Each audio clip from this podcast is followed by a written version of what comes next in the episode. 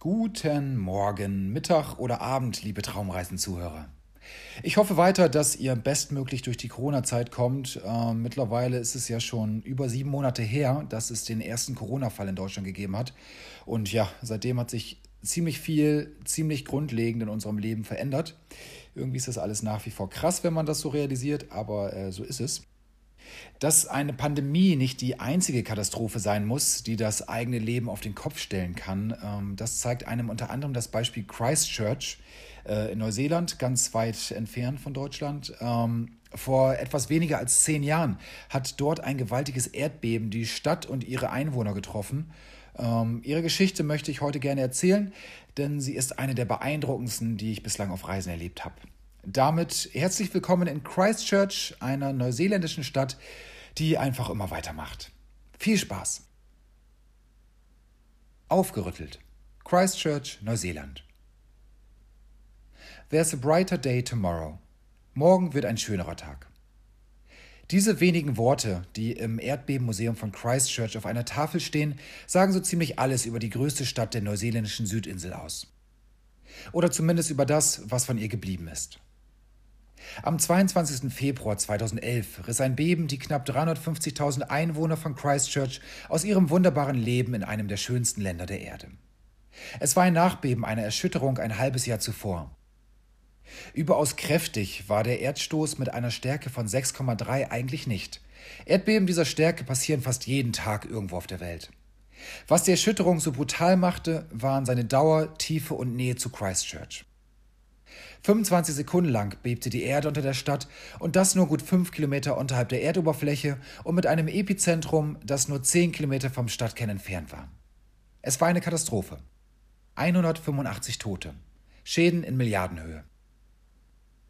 Was dieses Erdbeben mit Christchurch gemacht hat, ist anfangs unglaublich schwer zu fassen.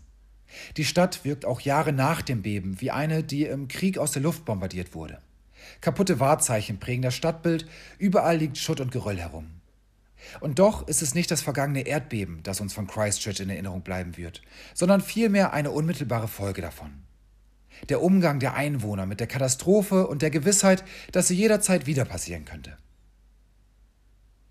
Dabei gibt es zwischen dem Erdbeben und der Reaktion darauf einen großen Unterschied. Das Beben an sich war brutal und schrecklich. Die Reaktion der Menschen in der Region ist dagegen gelinde gesagt arschcool.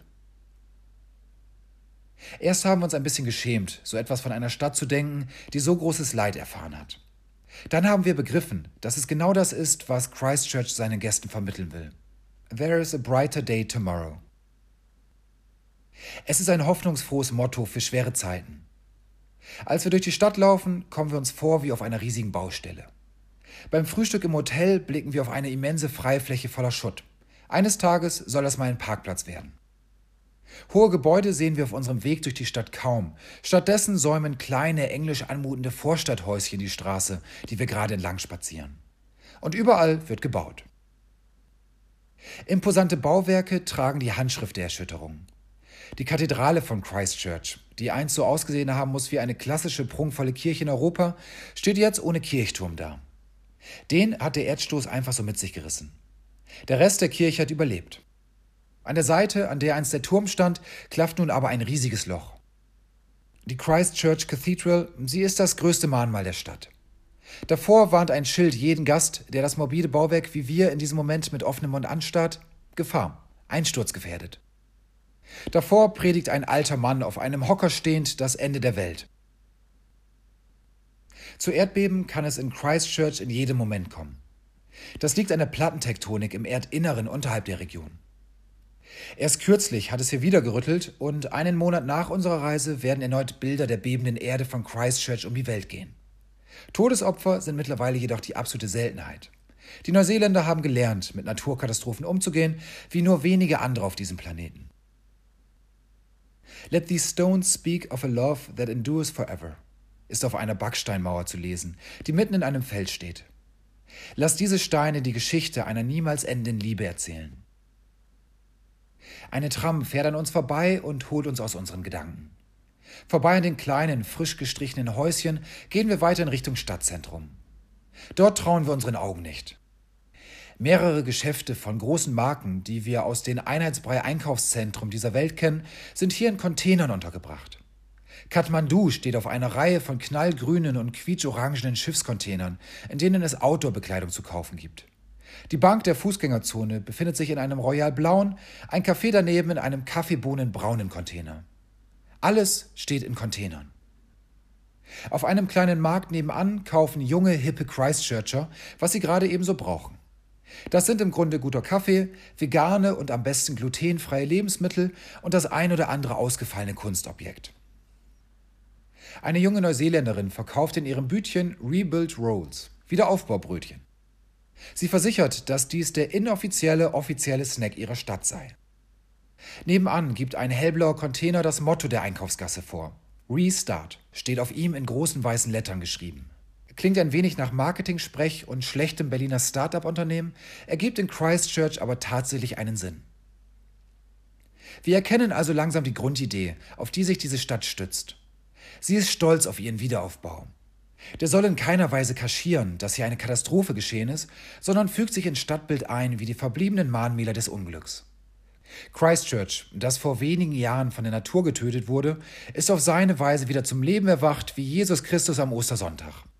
Klingt pathetisch, aber kommt uns in diesem Moment wirklich so vor. Diese Stadt ist wieder auferstanden. Wir sind tief beeindruckt, erst recht im Erdbebenmuseum der Stadt gleich nebenan. Es heißt Quake City, die Stadt der Beben, und fasziniert uns gleich von Anfang an wie sonst nur selten ein Museum. Im Eingangsbereich, noch vor der eigentlichen Ausstellung, ist ein kleiner Shop untergebracht, in dem der zwar ernste, aber auch entspannte und teils sogar sarkastische Umgang der Stadt mit der Erdbebengefahr mit vollen Händen vermarktet wird. Wir können zum Beispiel eine Tasse kaufen, auf der in Anlehnung an all die Baustellen in Christchurch orange-weiße Pylone aufgedruckt sind. Die neuen Stadtikonen heißt es auf einem Schild darunter. In den folgenden zwei Stunden tauchen wir derweil ein in eine Katastrophenwelt, wie sie uns völlig fremd erscheint. Wir lernen alles über die beiden Erdbeben. Obwohl uns in Deutschland nur das zweite, verheerendere der beiden im Gedächtnis geblieben ist, werden sie in Neuseeland immer im selben Atemzug genannt. Videos zeigen uns, wie die Erde wackelt, wie Menschen voller Angst und Panik auf die Straße laufen, wie Gebäude einstürzen. Überlebende und Feuerwehrleute erzählen auf einer Leinwand in einem abgedunkelten Raum ihre Geschichte. Jeder, der aus dem Raum kommt, hat Tränen in den Augen. Selbst der kräftige Australier, der eben völlig regungslos neben uns gesessen hat. Die Trauer ist aber nicht das einzige, von der uns in der Quake City erzählt wird. Ein anderes Video zeigt eine Gruppe Skateboarder, die die entstandenen Risse auf asphaltierten Straßen einfach dazu nutzen, um sie als Rampe für Sprünge und Tricks zu benutzen. Eine Reihe von Musikern hat aus den schrecklichen Eindrücken wunderbare Musik gemacht. Die Stadt hält auf Dauer so eng zusammen wie andere wohl nur an einzelnen Tagen, wenn es irgendetwas zu feiern gibt. Christchurch feiert sich dagegen jeden Tag. In einem Erdbebenzimmer sollen wir im Anschluss die Panik fühlen, die damals die Menschen in Christchurch durchdrungen hat. Wir haben schon einmal in einem solchen mit Plastikgegenständen eingerichteten Zimmer gestanden, vor Jahren einmal im Erlebnismuseum Universum in Bremen. Damals war es überhaupt nicht greifbar, was es bedeutet, von Mutter Natur durchgerüttelt zu werden. Als nun das Zimmer der Quake City wackelt, kriegen wir Gänsehaut am ganzen Körper. Fuck, dieses simulierte Beben, es könnte tatsächlich echt sein in Christchurch. Und das zu jeder Tages- und Nachtzeit. Was bei uns hängen bleibt, ist eine seltsame Gewissheit. Nicht die Katastrophe ist prägend, sondern der Umgang mit ihr. Wer untergeht und trotzdem nicht untergeht, der wird am Ende stärker sein als zuvor. Erst recht, wenn alle zusammenhalten, so wie die Menschen in Christchurch. Am nächsten Tag zieht eine große Weihnachtsparade durch die Stadt.